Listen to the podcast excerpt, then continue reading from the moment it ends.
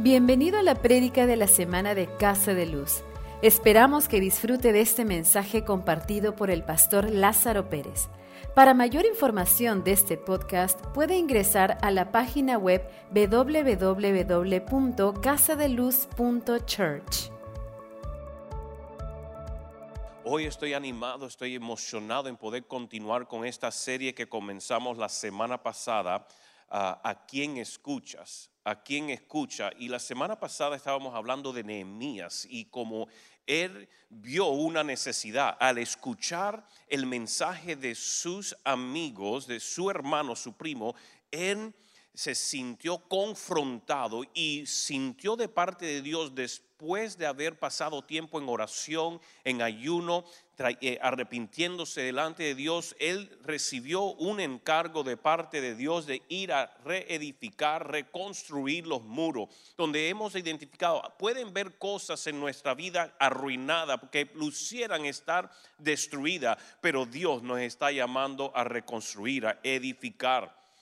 Y en este día voy a continuar con la serie A quién escucha y vamos a través de las próximas semanas seguir haciendo eh, compartiendo más y más, porque es importante identificar qué estamos escuchando, a quién estamos escuchando. Pero es subtitulado el mensaje de hoy, cuando cosas malas pasan a personas buenas, cuando cosas malas pasan a buenas personas. Es eh, lo que el Señor ha puesto en mi corazón de compartir hoy y le pido ahí donde usted se encuentra, haga conciencia de su presencia y vamos a orar, ya que ha tenido su cafecito en mano, está con eh, listo para recibir con su cuaderno, su Biblia. Ahí haga conciencia de su presencia. Vamos a reenfocarnos nuevamente y Espíritu Santo, yo te invito en esta mañana a que seas tú quien enseña, que imparte, que prepara el corazón, que nos dé ojos para ver y oídos para escuchar y sobre todo un corazón para obedecer. Espíritu Santo, pido que me uses para comunicar tu palabra con fluidez y claridad. Bendice a cada persona conectada, que se identifiquen con tu palabra, ministra la profundidad de cada corazón, que hoy cosas sean sacudidas, impactadas en sus vidas para seguir avanzando. En el nombre de Jesús. Amén y amén. ¿Alguna vez se ha preguntado por qué es que pasan cosas malas a personas buenas? ¿Por qué es que esta persona que ha hecho tantas cosas buenas en la vida ha tenido que morir de esa forma? de una enfermedad, un accidente, de una forma traumante. ¿Por qué si esta persona aparente ser tan buena, siempre no sale de una cosa mala y entra en otra? Pero yo creo que es importante antes de seguir en ese, esa línea de pensamiento. Identificar qué es una buena persona. ¿Qué es lo que consideramos una buena persona? Es buena porque hace cosas buenas en el sentido de que es generoso, ha empezado un orfanatorio, eh, un orfanato, eh, le da a los pobres, es una persona que trata bien y con respeto a otros, eh, es una buena persona porque nunca ha engañado a su cónyuge o es un buen padre o madre o hijo, es una buena persona por lo que hace. Eso es lo que nos lleva a identificar una persona buena. ¿Cómo es que lo consideramos bueno? ¿A qué es lo que los estamos midiendo? ¿Cuál es la valla que le hemos establecido para tener ese nivel de comparación? Marcos 10:15 nos dice Jesús mismo, porque, ¿por qué me llamas bueno? Le estaba diciendo un joven que le preguntó, dice, nadie es bueno sino solo uno, Dios. Nadie es bueno sino solo uno, Dios. Jesús llevaba al joven rico y los que le escucharon y le escuchaba en ese momento a entender que en la humanidad no había nadie bueno y si Jesús lo reconocen como bueno, es solo porque también es Dios. Pero es importante para mí hoy poder presentarle la realidad de la humanidad. ¿Cuál es la realidad en que se encuentra una humanidad sin Dios? Romanos 10, 3.10 nos dice, no hay justo ni aun uno. Romanos 3.23 nos dice, por cuanto todos pecaron y están destituidos de la gloria de Dios. Eclesiastés, Eclesiastés 7.20 dice, ciertamente no hay en la tierra hombre tan justo que haga el bien y nunca peque. Isaías 64.6 dice, pues todos nosotros somos cosa como cosa impura, todas nuestras justicias como trapo de inmundicia. Todos nosotros caímos como las hojas y nuestras maldades nos llevaron como el viento. Y Santiago 4:17 para los que dicen, pero yo no soy tan malo. Santiago 4:17 dice, el que sabe hacer lo bueno y no lo hace, comete pecado. En otras palabras, ninguno de nosotros somos buenos. En nuestra fuerza, en nuestra habilidad, en nuestro enfoque, ninguno de nosotros somos buenos. La Biblia está claramente, verso tras verso, Biblia respalda Biblia, realmente identifica que no hay bondad, no hay cosa buena dentro de nosotros, que salga de nosotros. Estoy hablando en nuestra humanidad. Al entender que no somos buenos, cuando establecemos la valla correcta, todo cambia. Tenemos que entender que todo tiene que ver con la valla con la que nos medimos. Porque si yo me considero a una persona, entre comillas, menos bueno que yo, yo me siento bueno. Si yo me comparo a un ladrón, si yo me comparo a uno que ha, matado, ha robado, ha mentido, entonces yo me considero bueno. Pero ¿qué si me comparo yo a a un gran hombre de Dios, si yo me comparo a un hombre que ha hecho prodigios, que ha hecho cosas increíbles, históricos para avanzar el reino de Dios, posible no me sienta tan bueno o tan, tan eh, completo en seguir a Dios. Entonces, ¿a quién me estoy considerando? Si yo quiero sentirme bien de mí mismo, busco a alguien que no sea igual que yo, pero que sea menos que yo. En la, aquí en la tierra siempre vamos a tener alguien que nos alienta de que estamos bien con Dios y alguien que nos desalienta. Aquí en la tierra siempre va a haber esa valla que podemos o bajar o subir. Pero en realidad como seres humanos debemos de poner nuestro enfoque en Dios, porque no se trata de compararnos a otras personas. Se trata de qué es lo que piensa Dios acerca de nosotros, a lo que Dios me ha llamado a mí a ser y vivir. Somos salvos por su gracia, no porque lo hemos merecido. Entonces yo puedo ver que de acuerdo a la palabra yo no soy bueno. Soy yo es tener una expectativa y demandarle a Dios cómo es que si yo soy bueno estas cosas malas me pasan yo estoy poniéndome en una posición de orgullo que no nunca me va a ayudar. Pero cuando yo reconozco que en realidad no tiene nada que ver conmigo, porque en la valla de la vida donde Dios me mide conforme a su valla de moralidad, yo no la alcanzo en mis fuerzas sino de que yo he podido venir al conocimiento de Jesucristo solo por el amor de Jesucristo. Y ese amor es lo que me ha cautivado, ese amor es lo que me ha despertado, es su amor que me ha avivado en el Espíritu. Y es por su gracia que hoy yo soy salvo, no por lo que yo he hecho. Mira lo que dice Efesios 2.8, dice, porque por gracia soy salvo por medio de la fe, y esto no de vosotros, pues es don de Dios, no por obras, para que nadie se gloríe, no por obras para que nadie se gloríe. Mis hechos no me hacen más salvo, mis hechos no me hacen mejor. Comparado a la valla de Dios, yo no soy bueno. Comparado a, a, lo que Dios tiene por santidad y una valla de bondad,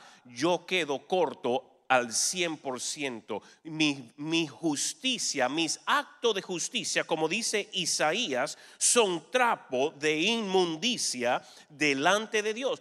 Por eso tengo que entender, si hay algo bueno en mí es porque Dios lo ha puesto ahí. Si hay algo lindo, algo hermoso, algo que yo pueda considerar bueno, no es porque en realidad es de mí, sino es porque Dios lo puso ahí. Por lo tanto, yo no me puedo comparar a otras personas, yo siempre me tengo que medir a lo que Dios ha establecido. En, por lo tanto, yo soy salvo no por lo que ha hecho, sino por la gracia de Dios. Como dice Romanos 3:23, le dije, por cuanto todos pecaron y estamos destituidos de la gloria de Dios no podemos acercarnos a la gloria de Dios. Estamos destituidos. En nuestras fuerzas no logramos acercarnos a Él. Pero mira lo que dice el 24, que son las buenas noticias.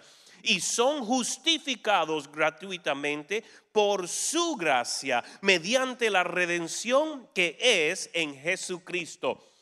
Somos justificados, somos puestos bien delante de Dios gratuitamente por su gracia, mediante la redención que es en Jesucristo. En otras palabras, si no fuera por su gracia, yo estuviera completamente apartado y destituido de la gloria de Dios. Yo no tuviera ni una forma en cómo venir delante de Él. Yo no pudiera considerarme nada delante de Dios. Pero hoy en día yo puedo, yo soy hijo amado, perdonado, restaurado, redimido, regenerado por su gracia. Yo tengo vida porque Él me ha traído vida. Porque Él murió, yo tengo vida. Por lo tanto, no se trata de quién soy yo, sino de quién es Él en mí. Y Él en mí me da victoria. Él en mí me da ya grandes logros, grandes conquistas. Con yo mismo no puedo lograr nada que tenga valor eterno, pero con Cristo todo lo puedo porque Él me fortalece. ¿Cuál es mi enfoque? En esta mañana? ¿Cuál es mi enfoque cada día? Si yo estoy posicionándome solo para demandarle a Dios, voy a quedar corto de mis expectativas, porque Dios no es un genio en la botella, Dios no es en la lámpara, Dios no es un siervo ni un criado mío. Yo si, si alguien es siervo, soy yo. Si alguien es un esclavo a la vida que Dios nos ha dado, soy yo por agradecimiento, no porque nos obliga, pero yo tengo que tener mi perspectiva bien puesta de yo no demandar, pero Señor, si yo soy bueno, ¿por qué has permitido eso? Y llegamos a demandarle a Dios. Llegamos casi hasta enojarnos con Dios si cosas malas, entre comillas, ocurren alrededor nuestro o a nosotros, le reclamamos, le renegamos, lo criticamos, nos enojamos, nos ofendemos con Dios, porque dice, si yo soy bueno, ¿por qué me pasan cosas malas? Yo digo, iglesia, vuelva a reenfocarse. Porque si hay algo bueno en usted, solo porque Dios lo ha puesto, usted no puede llevar mérito ninguno. So volvamos nuestros ojos a la gracia de Cristo. Yo soy salvo por gracia. Yo tengo el honor, el privilegio de llamarme su hijo por gracia. No me lo gané, no me lo merecí, solo por su gracia, por su bondad, por su misericordia. ¿Quién me da a mí el entender de dónde yo he sacado la, la, idea errada que yo tengo algo en mí que le pueda reclamar o demandar a Dios un resultado diferente? La realidad es que estamos en un mundo corrupto donde hay un enemigo que quiere venir a matar, robar y destruir. Esa es la realidad. El mundo se está corrompiendo, el mundo se está deteriorando. Y hay un enemigo que su única misión es matar, robar, destruir. Así como Dios no hace excepción de personas para bendecir, el enemigo no hace excepciones para robar, no hace excepciones para matar o destruir. Cuando estamos sellados con la sangre de Cristo, pero aún también cuando no, Él siempre está buscando destruir, matar, robarle a la humanidad. Él odia a la humanidad. Pero tengamos algo en claro, no todo es culpa del diablo. Hay cosas que tenemos que tomar responsabilidad. Hay cosas que pasan en nuestra vida por nuestras decisiones. Son consecuencias de las malas decisiones que hemos tomado. Son consecuencias de eh, andar y vivir en un mundo que se está deteriorando. Estamos en un cuerpo eh, inmortal que se está deteriorando. Son consecuencias, parte de la vida, pero no significa que me tengo que entregar al deterioro. Yo tengo que poner mis ojos en Cristo. Regresemos a la pregunta, si yo soy bueno, ¿por qué cosas malas me suceden? Entendamos bien, El plan de Dios es bendecir y el del enemigo es destruir. Y al tener esto en claro, sabemos que nuestra lucha no es contra otras personas. La mayoría de las luchas, problemas y circunstancias que ocurren en nuestra vida fueron parte de nuestras propias consecuencias y decisiones. Y paremos de echarle más culpa al diablo por malas decisiones.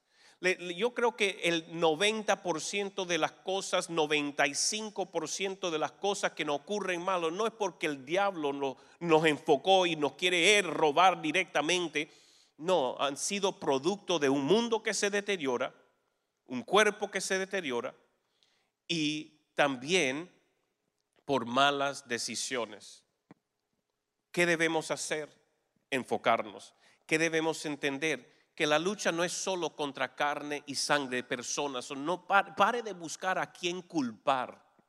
Si quiere hacer algo de gran madurez, responsabilícese. Sea que el enemigo, el diablo, le haya mandado la prueba, o sea sus malas decisiones, o sean cosas del mundo de la vida, responsabilícese. No busque a quién le voy a echar la culpa para yo sentirme mejor. Voy a ver en quién yo me puedo comparar para yo sentirme mejor. No entendamos, de acuerdo a Efesios 6:12, porque no tenemos lucha contra sangre y carne, sino contra principados, contra potestades, contra los gobernadores de las tinieblas de este mundo, contra huéspedes espirituales de maldad en las regiones celestiales. Aprendamos a enfocar nuestra atención y energías en apropiar apropiarnos de lo que Dios ha dicho más que las circunstancias que nos gritan a nuestro alrededor. Las circunstancias pueden decir, eres un fracaso, todo lo que tenías se ha arruinado, se ha destruido, está en escombros, así como Nehemías, que las murallas estaban destruidas, las puertas estaban quemadas, no sabía cómo se iba a hacer, pero él tomó la oportunidad de destrucción como una oportunidad de traer gloria a Dios. Él dijo, si Dios está con nosotros, estas murallas se vuelven a levantar. Posible su matrimonio se ha sentido que está deteriorándose pero Dios cuando está en el medio lo vuelve a edificar. El amor se vuelve a reconstruir, se vuelve a encontrar. Cuando la finanza, esa, esa empresa se, se quebrantó, cuando esas finanzas, esa inversión se destruyó, Dios dice, empezamos a edificar nuevamente, porque si Dios está con nosotros, Él nos va a llevar hacia la victoria. La victoria es nuestra, pero ¿dónde están nuestros ojos? Si nuestra lucha no es contra carne ni sangre, sino contra principados, potestades y huestes de maldad. Eh, pongamos nuestros ojos, energía en asegurar de creerle más a Dios que dice, si yo te lo prometo, yo lo hago. Dios no es hombre que mienta, no es hijo de hombre que se arrepienta. Él lo dijo, Él lo hace. Si Él te lo prometió, Él lo va a cumplir. Los tiempos de pruebas, de pérdida, destrucción, muerte son oportunidades en que podemos ver a Dios manifestarse con poder y de forma sorprendente, porque lo, lo que es imposible para el hombre es más que posible para Dios. ¿Qué poderoso entender que sí, en el mundo las cosas se pueden estar deteriorando, pero Dios me está levantando. En el mundo las cosas se me pueden ver destruido, pero Dios tiene un plan mayor. ¿Estoy dispuesto yo a creerle a Dios más que las circunstancias? Las circunstancias te van a gritar, las circunstancias te van a intimidar, las circunstancias realmente te quieren cegar a lo que Dios te ha prometido. Por lo tanto, es importante que aprendamos lo que Dios ha apartado para nosotros. Dios nos invita a caminar de la mano con Él para experimentar grandezas en esta tierra a favor de la humanidad. Cuando uno sufre eh, problemas y tribulaciones y oposiciones, cuando nos agarramos a Dios, Dios va a obrar. Porque lo que el mundo te cierra, Dios te abre oportunidades. Cuando se te cierran cinco puertas en el mundo, Dios te abre otras cinco si fuera necesario. La cosa es dónde están sus ojos, en quién está enfocado. ¿Está simplemente buscando culpar a alguien? ¿Está buscando cómo sentirse usted mejor en, en, victimizarse? ¿O, ¿O está queriendo usted ver una respuesta conforme solo a lo que usted quiere, como quiere, cuando quiere? Que Dios se mueva como genio en lámpara. No, usted tiene que estar dispuesto a creer que si Dios está contigo, Él te dará la victoria. Rompamos las mentiras y las falsas voces que desean victimizarnos y poner la atención solo en nosotros. No somos víctimas. Vamos, escríbame ahí en el chat. No soy víctima. Escríbalo ahí en el chat. No soy víctima. Vamos, escríbalo. No tenga, no tenga pena en este momento. Decláralo voz alto. Ponle tres signos de exclamación al final. No soy víctima. Porque si Dios es conmigo, es todo lo que necesito para tener victoria garantizada. Segunda Corintios 4, 8 al 10 nos dice que estamos atribulados en todo, pero no angustiados, en apuros, pero no desesperados, perseguidos, pero no desamparados, derribados, pero no destruidos. Donde quiera que vamos, llevamos siempre el cuerpo de la muerte de Jesús, para que también la vida de Jesús se manifieste en nuestro cuerpo cuerpo. Sí, Jesús llevó en su cuerpo, pero Él resucitó al tercer día. Y Él está diciendo, sí, vamos a tener problemas, pero también tenemos la victoria asegurada. Ahora, cuando cosas malas pasan a personas buenas, aseguremos tres cosas. Aseguremos tres cosas. Número uno, no, no tendré perspectiva errada de quién soy no tendré perspectiva errada de quién soy. Cuando cosas malas pueden venir a mi vida, pueden pasar a mi vida, pueden pasar a mi entorno, lo primero es no tener una perspectiva errada de quién soy yo. Romanos 12:3 diga, digo pues, por la gracia que me es dada a cada cual que está entre vosotros, que no tenga más alto concepto de sí que el que debe tener, sino que piense de sí con cordura, conforme a la medida de fe que Dios repartió a cada uno. Número uno, yo no debería pensar más alto. Yo no debería, pues yo me lo merezco. Lo que yo merecía era muerte, pero por la gracia de Dios tengo vida. ¿Me entienden? Y cuando tenemos esa fotografía bien clara, que ya yo soy salvo por fe en Jesucristo, por la gracia de Dios, entonces cuando yo tengo la perspectiva de que mi vida está escondida en Cristo, de que mi vida depende de Cristo, que yo no tuviera vida si no fuera por Cristo, entonces las cosas que pasan a mi alrededor, yo la enfoco, Dios cuidará de mí.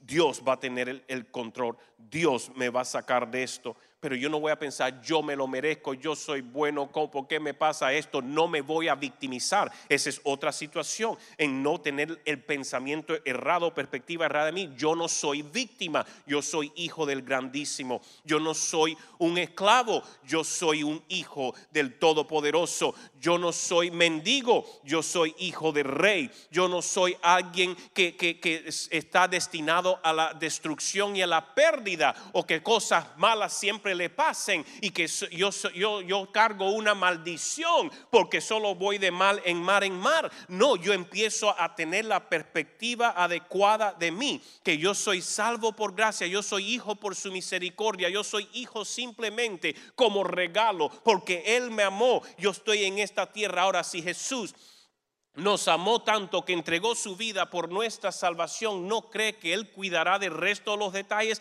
Claro que sí, pero el enemigo, la carne, nuestros, nuestras falsas estimas nos llevan a creer, pobrecito yo, nadie me tiene misericordia, nadie me da una oportunidad, todo me va a amar y eso es lo que el enemigo quiere, que usted tenga una perspectiva errada de quién es usted, o pensar más alto de lo que debe, o pensar menos de lo que usted es Usted tiene que tener la perspectiva correcta. Usted tiene que poder verse a través de los ojos de Dios que dice que usted es hijo amado, perdonado, regenerado para servir a Dios Altísimo y traerle gloria aquí en la tierra. Y yo le aseguro que en medio de los problemas, cuando su enfoque está bien y la valla de su medida está bien, los problemas se van a ir disolviendo porque es promesa de Dios. Número dos cuando cosas malas pasan a personas buenas, lo primero que debo hacer es tener la perspectiva correcta, de no tener una perspectiva errada de quién soy yo. Yo no, no me puedo orgullecer pero tampoco me puedo victimizar. No soy víctima, soy vencedor. Pero número dos, escojo sostenerme en el Señor. Cosas malas van a pasar, problemas van a pasar. No, no, eso no es ni una pregunta. Eso lo sabemos. Son cosas que van a pasar. Mira, Efesios 6, 10 al 13 dice, por lo demás, hermanos míos, fortaleceos en el Señor y en su fuerza poderosa. ¿En quién debemos de fortalecernos? En problemas, en tribulación, en el Señor. Vestíos de toda la armadura de Dios para que podáis estar firmes contra las acechanzas o acechanzas del diablo. Porque no tenemos lucha contra sangre y carne, sino contra principados, contra potestades, contra los gobernadores de las tinieblas de este mundo, contra huéspedes espirituales de maldad en las regiones celestiales. Por lo tanto, tomar toda la armadura de Dios para que podáis resistir en el día malo y habiendo acabado todo, estar firmes. Habiendo acabado todo, toda la lucha, todas las pruebas, todas las batallas, todas las guerras que podamos enfrentar, todas las pérdidas, todas las destrucciones, todo lo, todo lo acabado, eh, habiendo acabado todo, estar firmes. Son número dos, yo escojo sostenerme en el Señor, porque sabemos que cosas malas pasarán en este mundo. Pero yo no tengo que ser definido por las cosas malas. Yo no tengo que entregarme a las cosas malas. Mi sostén, mi aliento, mi vida, mi fuerza está en el Señor. Por eso yo tengo que sostenerme en Él.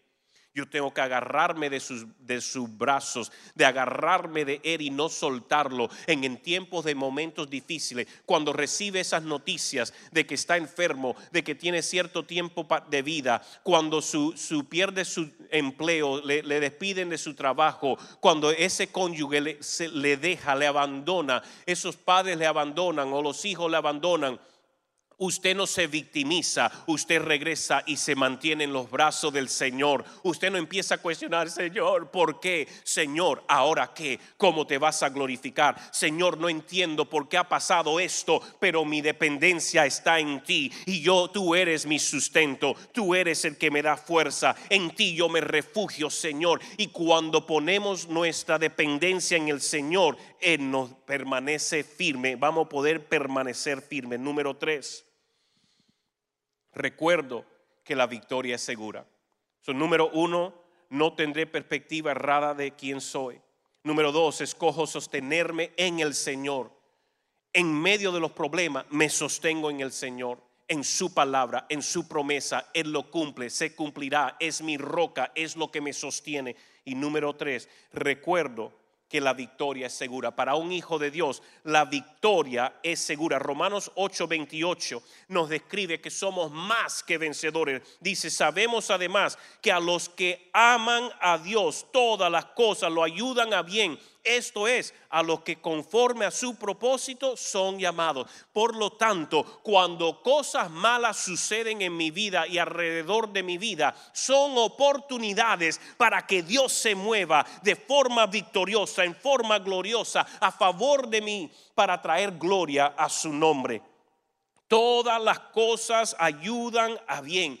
Todas las cosas ayudan a bien todo lo malo se cambiará por algo bueno. Todo lo malo girará por algo bueno. Dios va a ser glorificado. Y si yo estoy atravesando momentos difíciles, yo tengo que entender que mi tiempo no se ha acabado porque todavía voy a ver lo bueno. Todavía voy a ver la grandeza de Dios. Todavía voy a ver la bondad de Dios. Dios se va a glorificar. Lo bueno se va a manifestar. Si las pruebas están presentes, pero Dios va a obrar algo grande cuando sigo el curso de mantenerme sostenido en Él con la perspectiva correcta, recordando la victoria viene. Romanos 8:37 nos dice, ante en todas estas cosas somos más que vencedores por medio de aquel que nos amó.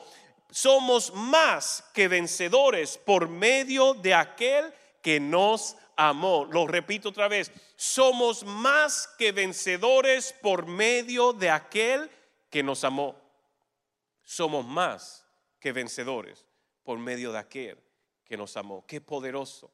Mi victoria está en Él. La victoria es segura.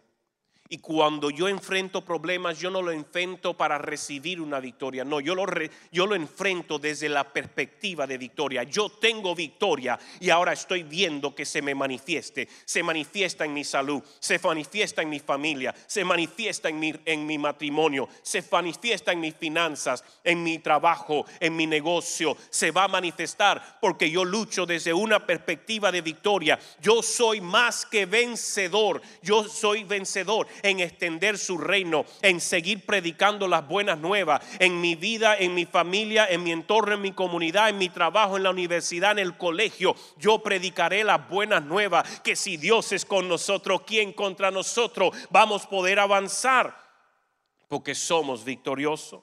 ¿De qué habrán problemas que ocurren en nuestra vida? Eso sin duda va a ocurrir. Vamos a enfrentar problemas. El cómo lo enfrento o me dejo hogar por Él, eso es el punto principal que marcará la diferencia. Si estoy buscando justificar, si estoy buscando excusar, si estoy buscando escapar, me ahogará. Si estoy buscando victimizarme y decir por qué, por qué, por qué, en vez de enfrentarlo junto de la mano del Señor, amparándonos y sosteniendo en el Señor, sabiendo que viene victoria. Le han cerrado la puerta, siga tocando. Le han sido injusto, siga andando. Pero no se deje vencer. Este mundo está vencido. Como hemos aprendido en los estudios de Primera de Juan, el que tiene a Cristo ya ha vencido al mundo. Primera de Juan capítulo 5 nos deja en claro, el que tiene a Cristo ha vencido al mundo. Sí van a haber problemas, son inevitables, dijo Jesús.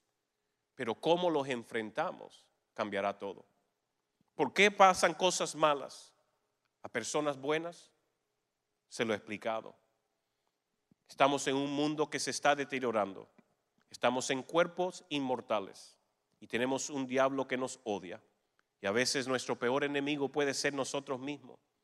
Pero cuando hacemos ajustes, conocemos quiénes somos como hijos sin tener una perspectiva mayor de nosotros de lo que debemos. Cuando nos sostenemos en el Señor y peleamos desde la victoria, todo empieza a cambiar, todo empieza a girar. Romanos 8:18 dice, tengo por cierto que las aflicciones del tiempo presente no son comparables con la gloria venidera que en nosotros ha de manifestarse. Wow. Yo les invito a cerrar sus ojos ahí en casa y haga conciencia de la presencia del Señor. Espíritu Santo, yo te invito a que inundes cada hogar, cada corazón. Que ahí donde se encuentra cada persona, tú ministras su corazón en cómo debemos actuar, vivir, comportarnos en medio de las pruebas, en medio de las circunstancias adversas y negativas en medio en cuando experimentamos pérdida, muerte, destrucción, que todo obrará para bien. Señor, sabemos que tú no mandas las cosas que roban, matan y destruyen. Lo sabemos. Por eso nos sostenemos en ti, porque en ti ya hemos vencido. Supone esa convicción en cada uno de nosotros y esa paz. Los tiempos difíciles van a pasar los tiempos gloriosos están por manifestarse. yo declaro, Señor, vida, aliento fresco, paz con cada persona.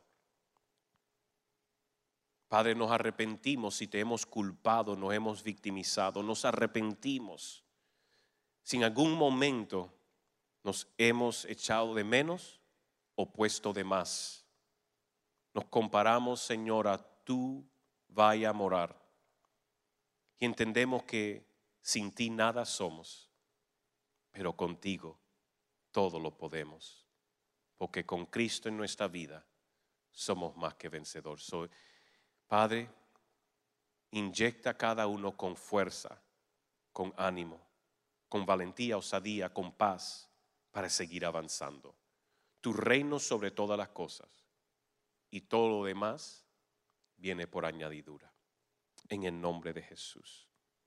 Pero si usted nos está mirando por primera vez y usted nunca ha tomado una decisión para entregarle su vida a Cristo, yo le invito en este momento que usted entregue su corazón a Jesús.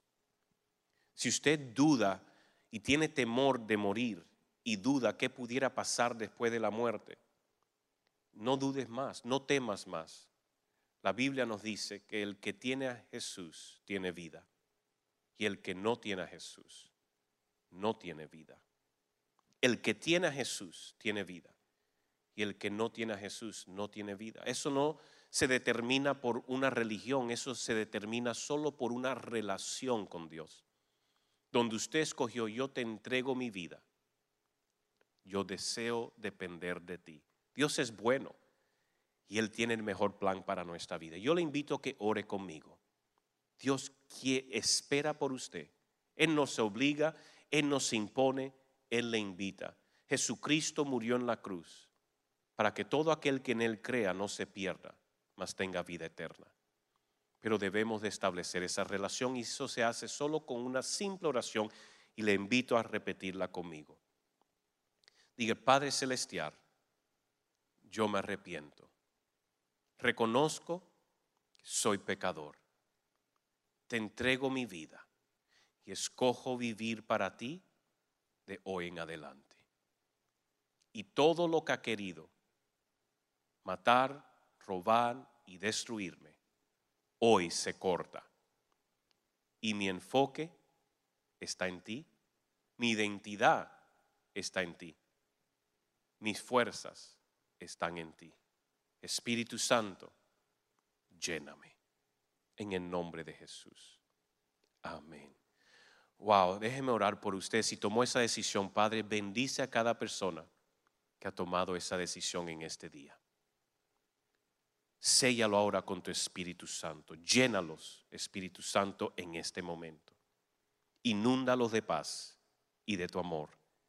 Que su vida para siempre sea diferente de hoy en adelante. En el nombre de Jesús. Gracias por escuchar el mensaje de la semana. Este mensaje también lo puede encontrar en nuestro canal de YouTube y en nuestra página de Facebook Casa de Luz. Hasta la próxima semana. Dios lo bendiga.